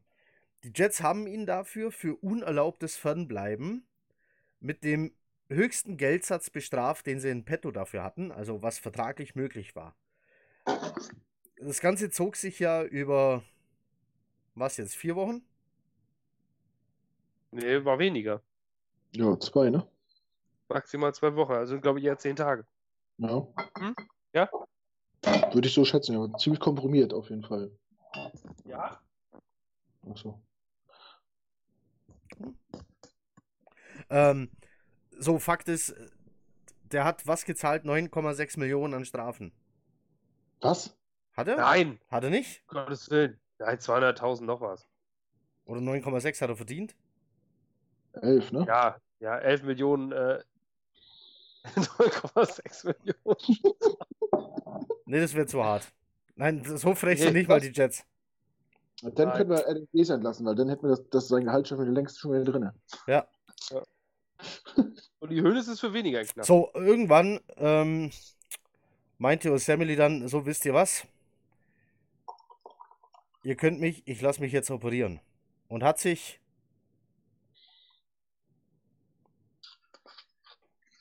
und hat sich Operieren lassen. Am Freitag, genau. So, Das war der Freitag vom Spiel. genau. Und dann das Dramatische oder das, das Unprofessionelle von Jets Seite ist, an dem Tag haben sie auf dem Injury Report ihn mit Doubtful gelistet. Ja, Obwohl sie wussten, dass er operiert wird und definitiv raus ist, haben sie äh, ihn nicht out deklariert, sondern Doubtful. Also einfach nur nochmal quasi so per, äh, per Dokument in die Eier getreten. ja. 9,3 Millionen war sein Grundgehalt 2019. So. Nur zur Info. Und dann, und das Beste ist ja noch, dann haben sie ihn danach ja entlassen. Ja. Weil er sich unerlaubt, äh, für unerlaubtes Operieren äh, gab es eine Entlassung. Ähm, Also- ach so, äh, zwischen, äh, kam noch dazwischen. Ähm, Osamely hat mit Hilfe seines Agenten und der Spielergewerkschaft ähm, hat er rechtliche Schritte gegen die Jets eingeleitet für dieses ganze Spektakel. Vor allem, Gegen den Teamarzt. Nicht gegen die Jets im Ganzen, sondern Nein, nein, nein. Die, äh, von den Jets. Jets will er seine, sein Geld. Der sagt, die. Weil im ganzen Zuge des, äh, des Ganzen sei auch die, seine Bestrafung nicht rechtens. Also die Jets dürften ihn nicht für unerlaubte Abwesenheit bestrafen. Er will sein Geld. Also er ähm, hat eine Klage geplant und wohl eingereicht. Mit Hilfe seines Agenten und der Spielergewerkschaft. Und er lässt diese Klage, obwohl er jetzt entlassen wurde, will er durchziehen. Also von der sieht er nicht ab. Er will Geld. Geld, von dem Geld er sagt, das steht ihm zu. Wie viel Geld hat er denn äh, bekommen? War das garantiert oder hat er quasi je, nach jedem Spiel seinen Paycheck gekriegt quasi? Also die Spieler kriegen sowieso nach jedem Spiel ihr Pay Ja. äh, Paycheck. Ja, den haben ja die Gut. Jets auch einbehalten. Aber wenn er jetzt, wie oft war er im Roster, sechs Spiele, kriegt er dann sechs Spiele bezahlt, an, anteilig von seinen 9,3 Millionen oder wie läuft das? Nein, wie hat ja eine Garantiesumme und eine Base Salary. Weil ich meine, das hört sich natürlich schon alles kacke an und natürlich ist es in der Außenstellung der Jets richtig dumm, sowas zu machen. Gerade, das glaubt auch kein Mensch, dass da irgendein Arzt ein MRT-Bild verwechselt. Aber wenn man das jetzt mal umdreht, ne? Man sitzt im Front Office der Jets, alles läuft scheiße, scheiße als gedacht. Und dann hast, äh, du denkst, du verpflichtest einen Pro Bowler, der deine O-Line auf eine andere Stufe hebt. Und wahrscheinlich kommt der mit einer wissentlichen Verletzung zu dir und er zeichnet einen fetten Vertrag und lässt sie da auskurieren. Also ich will, ich will keinem was unterstellen, aber man muss das vielleicht aus, aus dem Blickwinkel sehen. Ich finde grundsätzlich die Aktion der Jets richtig kacke. Das wird uns vielleicht in Zukunft auch nochmal vor die Füße fallen, wenn es darum geht, äh, Free Agent zu verpflichten. Die werden sich wahrscheinlich dreimal überlegen, ob sie nach New York kommen. Aber es könnte rein theoretisch ja auch äh, ein bisschen Kalkül von Osamely gewesen sein, der wahrscheinlich von der Verletzung wusste und auch die, auch die äh, Raiders wussten von der Verletzung. Sonst hätten die noch niemals einen Spieler mit äh, des, dessen Kaliber für den Preis abgegeben. Also Naja, also, also ich sag mal so, ähm, er ist ja nicht wissentlich zu den Jets gegangen. Sie haben ihn für ihn getradet. Das heißt, er hat keinen Free Agent Vertrag unterschrieben, sondern er ist dorthin gegangen worden. Er konnte gar nichts machen. Und er hatte diesen Vertrag schon, dann haben die Jets ja auch nicht mit ihm verhandelt. Er hätte ihn auch bei den Raiders gehabt. Ähm, und er macht dann, vor, vor jedem Trade kommt ja diese äh, Physical-Geschichte. Also die medizinische Untersuchung und die wird er auch durchgestanden haben. Ähm, und dann hat er ja auch noch sechs Spiele gespielt. Also ich glaube, und die hat er schwach gespielt, ja. Aber ich glaube jetzt nicht, nee, da wäre, das wäre, das äh, es wär, ist zu viel Verschwörung in meinen Augen, weil aufgrund dieser Situation des Trades und nicht der, der Free Agent Verpflichtung. Ähm, und dann kommt es ja auch darauf an, welche äh, Injury Guarantees er drin hat. Und wenn die Jets jetzt sagen, diese Injury hast du aber nicht bei uns geholt und deswegen geben wir dir das Geld nicht. Ich sag mal so, also ein Stück weit, was du gesagt hast, kann ich äh, die Jets auch verstehen. Ein Stück weit. Ich sag mal so 10, 90, würde ich sagen. 90% sind pro Osamely in dem Fall. Mhm. Liegt vielleicht auch daran, dass ich ein kleiner Sozi bin, aber ähm, das ist ja als Arbeitnehmer hast du ja nun mal, du, du hast Schmerzen, Gottverdammt nochmal. Du kann, du kannst, es kann doch nicht sein, dass die Ärzte bei den Jets sagen, du musst Schmerzmittel nehmen und dann spielen. So, ey, das sind Menschen mit menschlichen Gefühlen, dir tut was weh. Du kannst doch nicht sagen, du musst jetzt spielen und, und äh, gerade in der Schulter als Offensive Lineman, du machst alles mit deinem Arm. Da laufen äh, Defensive Tackles, große Maschinen, laufen gegen deine Arme. Und äh, was meinst du, wie das weh tut? Dann sagst du irgendwann so, ich muss mich jetzt Gottverdammt operieren lassen, weil, diese, weil ich diese Schmerzen nicht mehr aushalte. Ähm, was ich, das Schlimmste in, der, in dem Fall finde ich vielleicht nicht insgesamt die Jets, sondern die medizinische, also äh, die medizinische Abteilung der Jets. Die sind, glaube ich, das Problem. Denn die haben auch beim CJ Mosley eine, eine Verletzung nicht erkannt und nie wieder geclear to play und der hat jetzt äh, diese Re-Injury. Ihr kennt doch alle bei Madden diese Funktion, Play Ja. through Injury oder Play Backup. Da steht ja immer wieder, ähm, das ist jetzt natürlich wieder ein Madden-Vergleich, aber es passt trotzdem in meinen Augen. Ähm, die haben bei CJ Mosley sofort, als der wieder fit war, Play through Injury gedrückt. Ja. Und dann hat er sich jetzt wieder verletzt und wieder fünf bis sechs Wochen. So, das hast du auch bei einem Play gesehen, wo CJ Mosley den Touchdown nicht verhindert hat, obwohl er ihn gesund hundertprozentig hätte verhindert, weil er nicht mehr sprinten konnte. Letzte Woche gegen die Patriots. Ähm, die medizinische Abteilung hat offensichtlich mehrere Fehler gemacht. Ja, weil das, äh, weil das der Arzt ist aus, ähm, Clear to play. Das ist der Arzt der ähm, Miami Sharks aus dem Film Any Given Sunday. Den, den die da rausschmeißen, der ist jetzt nämlich bei den Jets. Ja, genau. Äh, Also auf jeden Fall sind das, sind das zwei massive Fehler innerhalb von kurzer Zeit und das zwei wichtige Spieler innerhalb von kurzer Zeit, ähm, was die medizinische Abteilung verbockt hat. Ähm, da sollte man vielleicht mal überlegen, da mal äh, hinzugucken und Ja. da vielleicht mal was zu verändern. Ich, hab, Ähm. ich will noch was zu Leonard Williams nachreichen, weil Brian Costello gerade etwas zu Leonard Williams nachreicht, was ich äh, richtig cool finde. New Yorker Presse zeigt sowas wie Menschlichkeit. Jetzt pass auf. Brian Costello schreibt nämlich, es war nicht immer leicht mit uns und unseren Fragen darüber, warum hast du nicht mehr Sex gemacht? Ähm, oder warum hast du so gespielt, wie du gespielt hast? Aber Leonard Williams hat uns immer mit Respekt behandelt und begegnete uns normalerweise immer mit einem Lächeln auf seinem Gesicht. Ich wünsche ihm alles Gute.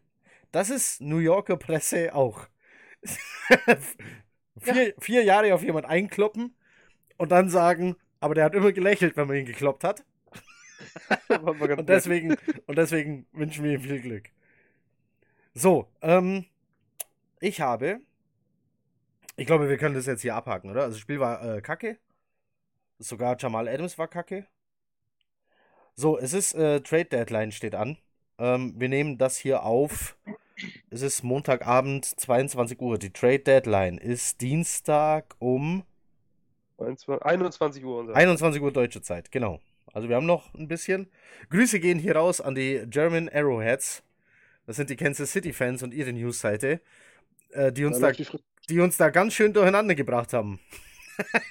Mit ihrer Meldung. Und wir erst mal nochmal gucken musste, äh, mussten, ähm, was jetzt eigentlich richtig ist und was nicht. Also, Trade Deadline ist nicht jetzt, sondern morgen. Also in circa 23 Stunden. Also habe ich einfach mal gefragt, ob die Jets, was die Jets noch tun sollten, bevor die Trade Deadline erreicht ist. Ich habe folgende Vorschläge bekommen. Von Kevin. Grüße gehen raus an dich. Die Jets geben ab. Adam Gase. Jets erhalten. Füge einen beliebigen Namen einer exotischen Bisamrattenart ein. und einen Gameplan, der unseren Quarterback und Running Back nicht komplett tötet. Würde ich machen. Also gefällt mir. Äh, mir reicht auch die Ratte. Nur die Ratte ist auch okay. Äh, Daniel, Daniel äh, darunter. Jets Trade mit den Eagles. Jets geben ab Robbie Anderson und einen Third-Round-Pick gegen einen First-Round-Pick. Das, also, oh. Basti, komm, fang du an. Robbie Anderson und Third-Round-Pick für First-Round-Pick. Nein, mache ich nicht mit den Eagles. Ähm, mache ich aus dem Grund nicht, weil ich einen Third-Round-Pick abgebe, der relativ wichtig sein könnte. Das heißt, ich gewinne keinen Pick dazu, ich steige nur mit den Picks nach oben und bekomme einen späten First-Rounder. Ähm, ist ganz nett zu haben. Ich sehe die Eagles in den Playoffs, auch wenn sie ihre Schwächen hatten bisher am Anfang, aber die kommen nach hinten wieder. Ähm, wir kriegen späten First-Round-Pick damit und, und geben Robbie Anderson ab. Und äh, ich finde, in unserer jetzigen Situation, es ist nicht garantiert, dass du mit einem späten First-Round-Pick, auch wenn Robbie Anderson damals undrafted war, dass du mit einem späten First-Round-Pick einen Spieler wie einen Robbie Anderson garantiert bekommst. Ich will keinen Spieler wie Robbie Anderson, ich will einen wie der Andrew Hopkins, Mann. Ja, aber den kriegst du nicht am Ende der ersten Runde. Und wenn dann nur mit Glück. Aber dann, äh, dann holst du vielleicht einen, äh, einen Wide Receiver. Du kannst gerade bei Wide Receiver in der ersten Runde kannst du einen Corey Davis, einen Mike Williams oder sowas kriegen. Das waren früh First-Round-Picks. Du kannst aber auch einen Julio Jones kriegen. Und kannst auch einen Oder Beckham kriegen. Natürlich. Aber trotzdem, spät in der ersten Runde, pff, ich vertraue Joe Douglas, wie gesagt, noch nicht. Ja, das Ähm, ist klar. Der. Und das Schlimme ist, dass was auch immer der macht im Draft, du siehst es erst, was es gebracht hat, 2000, Januar 2021. Ja, also ich würde es deswegen nicht machen, weil wir, unser Drittrunden-Pick dürfte sich bewegen im Bereich zwischen 65 und 70 overall. Und der First-Round-Pick der Eagles dürfte sich bewegen im Bereich zwischen 25 und 32. Ja. Das heißt, so viel gewinnen wir nicht dazu und wir geben einen potenziellen X-Receiver ab. Ja. Nein, mache ich nicht. Ähm, ich stimme dir zu. Bei mir kommt noch dazu, dass, also, ich bewerte auch ein bisschen nach, wie real ist der Trade. Und ich habe jetzt vorher gelesen, dass Deshaun Jackson wieder im Training ist. So, und damit haben die ihren Deep Threat wieder. Dann brauchen die unseren leider nicht und werden deswegen wahrscheinlich auch gar nicht erst so viel zahlen. Nee, ich bin da auch raus. Schon allein deshalb, weil wir auch gar keinen haben, der für Robbie Anderson übernehmen könnte. Dann bist du ja, also dann gehst du ja von. Dann, dann ist die Saison wirklich komplett vorbei. Knut? Ja, da- dann ist die Saison vorbei. Wenn du den abgibst, ein klareres Zeichen gibt's nicht. Das ist, der, ist ja der Einzige, der offensiv für Lichtblicke sorgt. Das ist ja wirklich über die Saison einer, also finde ich, ich kann jetzt mich nicht erinnern, wo ich sagen könnte, oh, da hat er schlecht gespielt, das Spiel. Wenn er da war, war er da. Wenn er angeworfen wurde, hat er die Bälle meistens gefangen. Wenn er gestern nicht die PI kassiert, läuft, macht er den nächsten 80 Yards Touchdown von drei Wochen. Der Typ hat so viel Talent. Und was Basti sagt, du hast halt keine Gewissheit und diese, mal, diese Durchfallquote beim, beim früh gepickten äh, Wide Receiver ist verdammt hoch. Du gehst ein verdammtes hohes Risiko ein, wenn du einen Wide Receiver in der ersten Runde pickst, finde ich. Ja. Und du hast keine Gewissheit, dass selbst wenn du einen First-Round-Pick hast, dass du jemanden findest, der, der den gleichwertig ersetzen kann. Die Gefahr ist mir zu hoch. Und nach dem Spiel gestern bin ich der Meinung, ey, du musst den versuchen zu halten. Wenn er jetzt natürlich signalisiert, er will gar nicht da bleiben, gut, dann äh, musst du halt reagieren und gucken, dass du jetzt auch was dafür kriegst. Aber wenn es die Möglichkeit gibt, ihn längerfristig zu binden, musst du es machen, dann musst du ihn auch bezahlen. Dafür, dass er un- undrafted ist und wie gesagt, du hast halt nicht die Gewissheit, ob du einen kriegst, der das abliefern kann, was er abliefern kann. Und wenn er vielleicht noch nicht die Zahlen hat, die er, die er haben könnte, der würde in jedem anderen Team äh, besser aussehen. Der könnte in jedem anderen Team zweiter Wide Receiver sein und, und locker eine 1000 Yard Saison, äh, Saison spielen. Mit 10 oder mehr Touchdowns. Und ich glaube, dass wenn wir Robbie Anderson das, äh, am Ende des Jahres lang an uns binden, wird er bei den Jets irgendwann diese 1000-Yard-Saison, 10-Touchdown-Saison schaffen. Ja, er hat das das- Potenzial dazu. Ja, da genau. Man muss bloß in, in, in, in der Offense spielen, die rollt, so, die auf ihn zu, mit zugeschnitten ist. Also, Sieh doch mal, was, sieh, sieh, sieh, was Seattle mit DK Metcalf macht. Okay, der hat einen anderen Körper als Robbie, aber der ist ähnlich, wo man, wo man auch sagt, äh, Oh Gott. man, Robbie Anderson ist nicht Moment. mal der Unterarm von DK Metcalf. nein, aber, aber, aber die sind auch relativ routenlimitiert. Achso. Aber ein DK Metcalf, der macht das jetzt nicht mit seinem Body, sondern mit seinem Speed weg, was er zurzeit erreicht. Und der ist zurzeit wirklich sehr, sehr gut. Das stimmt ja. Aber nicht, weil er so ein extrem variabler Receiver ist, Nein. sondern weil er über seine Stärken eingesetzt Ich habe ja schon mal gesagt, unsere Receiver sind One-Trick-Ponies, aber die können ihren Trick wenigstens gut.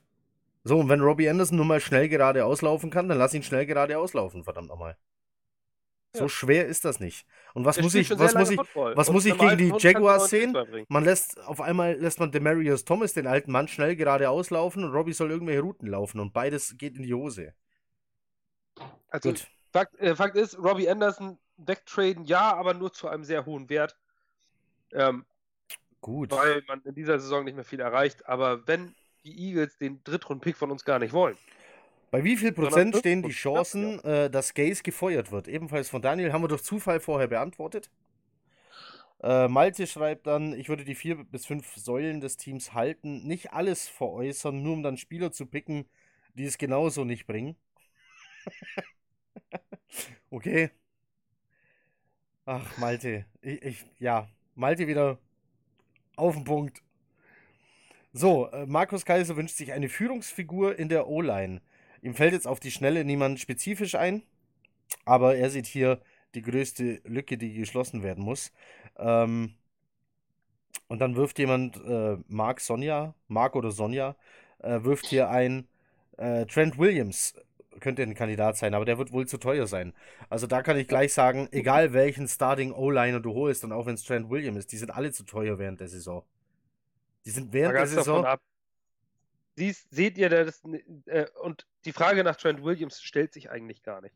Es ist mit Sicherheit ein toller Left Tackle, aber der ist 32. Offensive Tackles machen auch nicht länger als bis Mitte 30.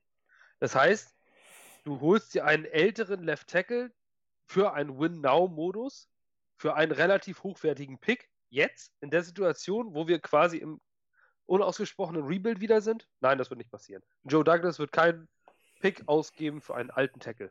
Passiert nicht. Gut, mit, einem Pick kommst du bei dem Tackle auch nicht weit. Während der Saison. Ich hätte mein linkes Ei drauf. Trent Williams zu den Jets ist zu 100% ausgeschlossen. Breaking News. Nein, war ein Witz. okay. Ähm, und Matze. Matze meint Sam und Bell ja hinter dieser Line kann nicht lang gut gehen. Auch er wünscht sich einen O-Liner. Ich glaube, O-Liner, selbst, selbst Backups, sind so mitten in der Saison unbezahlbar. Also, da bist du mit mindestens einem First Rounder, wenn nicht mehr dabei, sogar für, ja, ja, Fallobst will ich jetzt nicht sagen, aber. Ja, du hast doch auch gesehen, dass in der letzten Free Agency das überhaupt nichts auf dem Markt war. Es waren ja. zwei Cent dem Markt. Es war kein brauchbarer O-Liner auf dem Markt, weil, weil jeder versucht, wenn er eine O-Line hat, die beisammen zu halten und frühzeitig zu klären, dass sie da verlängern. Und das ist ja nicht umsonst so. Ein und da, wenn der Saison einzuholen wird, extrem teuer. Und wer, wer, der jetzt noch was erreichen kann, gibt einen ab. Keiner. Dann müssen es auch so Teams sein wie wir, wo die Saison durch ist. Egal, bei Trade Rumors, die äh, Redskins fragen nach einem Second-Round-Pick für Trent Williams. Möglicherweise wollen sie doch einen First rausholen. Ja. Wir werden, äh, Joe Douglas wird jetzt zu diesem Zeitpunkt kein Day One oder frühen Day Two Pick für einen 32-jährigen Left Tackle. Nee, Egal wie gut er ist. Also ich denke, die, die Jets sind hier eher, äh, eher Seller weiterhin. Die Frage ist, wer es wird. Ja, du hast halt auch immer ja. dieses Rest, Restrisiko, die haben noch einen Vertrag bis Saisonende. Ja. Es sagt ja auch keiner, es sagt ja auch keiner, dass die da verlängern. Wer war das bei den Seahawks? Richardson? Ja. Für, für einen Drittrunden-Pick und dann sagt er nach acht Second-Round-Pick. Oder Second-Round-Pick, so, siehst du. Und dann sagt er nach acht Spielen, oh, schön war's hier. Ein bisschen, ein bisschen kalt hier oben. Ja. Ach nee, der ist, wo ist er denn hingegangen? Zu den Vikings? danach? Weiß ich nicht. Na ja. egal, jedenfalls hat der es ja vorgemacht, wie es laufen kann. Ne? Ach, übrigens, ja. ganz witziger Funfact hier nebenbei. Ähm, wir haben ja mit Quinn Williams einen netten, der ganz gute Memes gemacht hat und auch so auch den einen oder anderen Spielzug nett gemacht hat. Nach uns gepickt wurde Josh Allen, 6 Sacks. Die Jets als ganzes Team 9 Sacks bis ja. in der Saison. Nur so am Rande. Was gutes Draften ausmacht, ne? Ja. ja, aber hat einer, einer beim Draft gesagt, Quinn Williams ist, ist jetzt nicht das, was ich mir gewünscht hätte? War, war doch eigentlich jeder zufriedener nicht. Ach, Heiko, du, es ist, nein, es ist. Ich, wollt, ich wollte keinen D-Liner, ich wollte einen verdammten Edge Rusher. Das ist, was ich wollte. Ich liebe Quinnen Williams. Er ist der richtige Mann im richtigen Team, aber er ist es zur falschen Zeit. Wir, wir spielen 3-4. Wir sind kacke und wir haben keinen Edge Rush. Wir, wir brauchen Josh Allen mehr, als wir Quinnen Williams gebraucht hätten. Ja, weil wir auch so blöd sind und Jokai Polite weggeben. Der, der hätte jetzt die Unterschied. Das stimmt. Das ist auch so, das ist so definierend, was für ein miserabler Drafter Knut Himmelreich wäre. Nein, äh. Nein, hier, Jakai der Mike McKagan war, der der hat offensichtlich sich nicht. So, Der hat, noch. der hat sich offensichtlich überhaupt nicht mit den Leuten unterhalten. Der hat einfach nur nach, nach dem Draftboard von, von äh, Mike Mayock offensichtlich gedraftet. Es ist unfassbar. Ah, Absolut unfassbar. äh, um jetzt nochmal auf meinen Liebling Jakai äh, zu sprechen zu kommen. Das Ding wird mir, glaube ich, ewig anheften. Aber äh, haben wirklich viele Experten gesagt, das war ein Sleeper. Das war ein guter Pick. Ja. Der hat das Zeug. Also ja, da, das Lieber ist heute auch noch. äh, da hat sogar der gute äh, Stolle gesagt. Das war eine gute Nummer. Ja. Aber, und das haben auch viele Experten gesagt. Aber Oh, äh, weißt du, welcher Drittrunden-Pick mehr Tackles und Sex macht als Polite? Vinovic. Jeder. Jeder Drittrunden hat, äh, Pick hat bisher mehr Tackles gemacht als Jakai Polite. Das gucke ich nachher nach. Aber hat nicht irgendwer eine drin oder einen Kicker äh, gepickt? der hat bestimmt auch, der hat bestimmt auch schon einen Tackle bei irgendeinem Return. Ja, da ist Ja. er wahrscheinlich ja schon mal gegengehüpft oder sowas. Reicht. Also auch Kicker Ja. können tackeln. Äh, nein, äh, Vinovic, äh, der junge Mann, der von den. Ja. Ähm, John Mikowski vor allem. nein, das war. Der tackelt. Der war zu alt zu tackeln. Oh, nee. Der Das ist aber war- schnell. Das war super. Aber, er- er- aber gut angetäuscht. Ja. Ich täusche den Tackle an. Obwohl er den, den Körper eines Linebackers.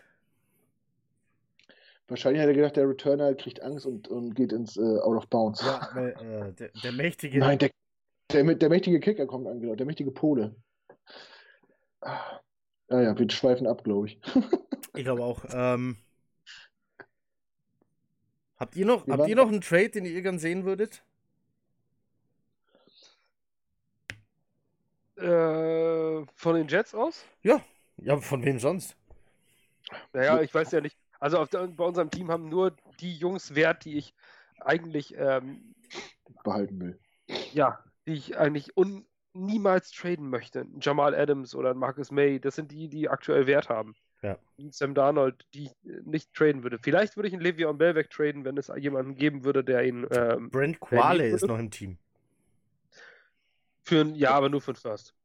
First Round Pick? Ja. Den- Ja, den gibst du nicht für weniger ab. Nein. Da kriegst du Ja. einen Friseurgutschein für. Nein, aber wenn, wenn jemand, wenn uns jetzt jemand für Bei dem- bei dem schlechten, Beispiel Bei ein, einem blinden Friseur. Es ist unrealistisch, aber wenn uns jetzt jemand für Le'Veon Bell einen First- oder Second-Round-Pick geben würde, dann würde ich das tun. Allein einfach, weil Le'Veon Bell, wir sind dieses Jahr und auch nächstes Jahr keine Contender, das, da brauchen wir uns nichts vormachen. Es sei denn, wir haben so eine außergewöhnlich gute Offseason wie die, wie die 49ers. Die standen übrigens letztes Jahr genauso stark, äh, genauso wie da wie wir. Wir haben vor uns gepickt, weil die schlechter waren als wir. Und Ja. wo stehen die jetzt? Das machen, das macht nämlich, das machen Teams mit, mit, einem guten, mit einem Owner, der sich darum kümmert, mit einem guten General Manager und mit einem guten Coach. Die Hast du, hast du ihm nicht mal gesagt, du würdest auf keinen Fall den Coleman haben wollen? Das ist nicht Tevin Coleman, das ist alles Kyle Shanahan, was da passiert. Es ist Da schon ist äh, geil designtes, ein geil designtes Run-Game. Ich bin Ja, sehr da ist- neidisch. Da ist auch ein Matt Breeder sehr gut. Also Hm. ich Ja. gehe nicht davon aus, dass das an der Person Tevin Coleman liegt. Der hat jetzt einfach ein außergewöhnliches, außergewöhnliches Spiel, sondern wie die Spieler eingesetzt werden. Der weiß, wie, wie er seine Spieler in richtigen Stärken einsetzt. Was meinst du, was der mit Le'Veon Bell machen könnte? Anstatt ihn stur Die durch die jetzt- Mitte zu schicken. was machen die jetzt? Die holen jetzt trotzdem Emmanuel Sanders, obwohl sie so da stehen. Ja. Ja, der fängt gleich einen pro Pickup. Und der macht gleich was. Und das ist einfach außergewöhnlich gute Organisation, die ein paar Jahre kacke waren, da jetzt die volle Granate geile Sachen rausgeholt haben. Das geht in einem Jahr, wenn du die guten Leute hast. Die haben wir nicht. Ja. Ähm, dementsprechend glaube ich auch nicht, dass ein Le'Veon Bell dieses oder nächstes Jahr einen äh, sinnvollen Unterschied macht, ob die Jets in die Playoffs kommen oder nicht. Und das ist alles, Also so, geht es im American. so, wie er einges so, so wie er eingesetzt wird, geht das gar nicht. Es ist vollkommen egal, wen du da hinstellst und wer sich da jetzt äh, von der gegnerischen Defense überrennen lässt. Eben. Gut, Also sollte jemand tatsächlich ein Angebot machen, dann würde ich zuhören. Und dann, äh, denn es macht keinen Unterschied, ob wir einen Le'Veon Bell jetzt haben oder nicht. Damit gewinnen wir nicht mehr Also oder ich- weniger. ich muss natürlich sagen, Eine einzige dreistellige, äh, dreistellige Spiel dieses Jahr. also du machst du gewinnst nicht mehr Spiele mit Le'Veon Bell. Du wirst aber, wenn er weg ist, merken, dass du we noch weniger First Downs hast. Das muss man schon auch sagen. Der lässt grundsätzlich den ersten Tackle stehen, grundsätzlich.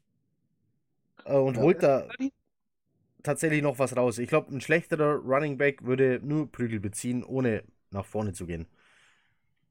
Ja, aber ich würde, ich würde, ich würde zuhören, sagen wir es so. Also ich Ja. würde es nicht als ausgeschlossen zählen, wenn jemand wirklich ankommen würde und sagen würde, ich war super glücklich, als wir Bell geholt haben. Ich wär, würde mich auch nicht freuen, wenn er weg ist, weil er ein toller Leader ist, weil er bisher derjenige ist, der am wenigsten negative Worte heraushaut, der ist immer positiv, der versucht Sam aufzubauen. Toller Typ. Und jedem, ich gönne ihm wirklich von Herzen Erfolg. Aber ich würde zuhören, wenn jemand anruft. Hm. Das wäre ein Spieler, der in meinen Augen zumindest nicht so franchise-definierend ist wie Jamal Adams oder Marcus May derzeit. Ich weiß nicht. Also das klang vor der Saison ja alles viel eu- euphorischer, was Ja. wir belangt. Äh, Ja. Talent und bla. Und deswegen, äh, ich war zum Anfang kritisch. Ich würde jetzt eher sagen, wir, wir waren vor der Saison kein Win-Now-Team, wir sind jetzt noch viel weniger, aber der hat für vier Jahre unterschrieben. Und man sieht es, die 49ers sind das perfekte Beispiel. Die haben an eins gepickt. Gut, da, die hatten ja auch keinen Quarterback letztes Jahr, der kam aus Verletzung. Aber trotzdem, es, es kann ja trotzdem passieren. An zwei. Vielleicht, vi- vi- an zwei? Ach ja, stimmt. Arizona. Ja. Arizona. Ähm, Ah, ja. man hat es gesehen, auch, auch, bei, auch bei den Colts, ein, zwei Leute in der O-Line, was die für einen Unterschied machen können. Wenn uns äh, was Annäherndes passiert und wir haben nächstes Jahr eine taugliche O-Line und kacken uns an, weil wir kein vernünftiges Laufspiel haben, weil wir keinen guten Running Back haben, dann ärgern wir uns, dass wir den weggegeben haben, dass wir den besten, vielleicht den besten Running Back der Liga für einen Drittrunden-Pick weggegeben haben. Ich sage, Deswegen- behalten. Deswegen sage ich ja, also es müsste schon ein, mindestens ein Second Round raus, rausspringen. Das wäre mir auch zu wenig. Und Ich, anders, es, wird nicht, anders, es wird nicht passieren, weil es auch schon Pri Price Tag ja, ist ja jetzt aber auch alles gestoche. Ich würde damit nur sagen, dass es einer, einer der Spieler ist, wo ich zuhören würde, weil er nicht Franchise-Defining für uns ist. Derzeit, in der jetzigen Situation. derzeit. Ja. Aber du hast recht, Knut, ich gebe dir voll, voll und ganz recht. In den vier Endlich. Jahren. Ich denke, Endlich. auch, dass- ich denke auch, dass äh, nächstes Jahr oder übernächstes Jahr, wenn wir dann äh, entsprechende Spieler vielleicht den ultimativen Breakout hat. Aber der wird auch nicht jünger. Und das ist ein Running Back. Ich bin trotzdem glücklich, Levin Bell zu haben und ich Ja. mag ihn trotzdem sehr, sehr gerne.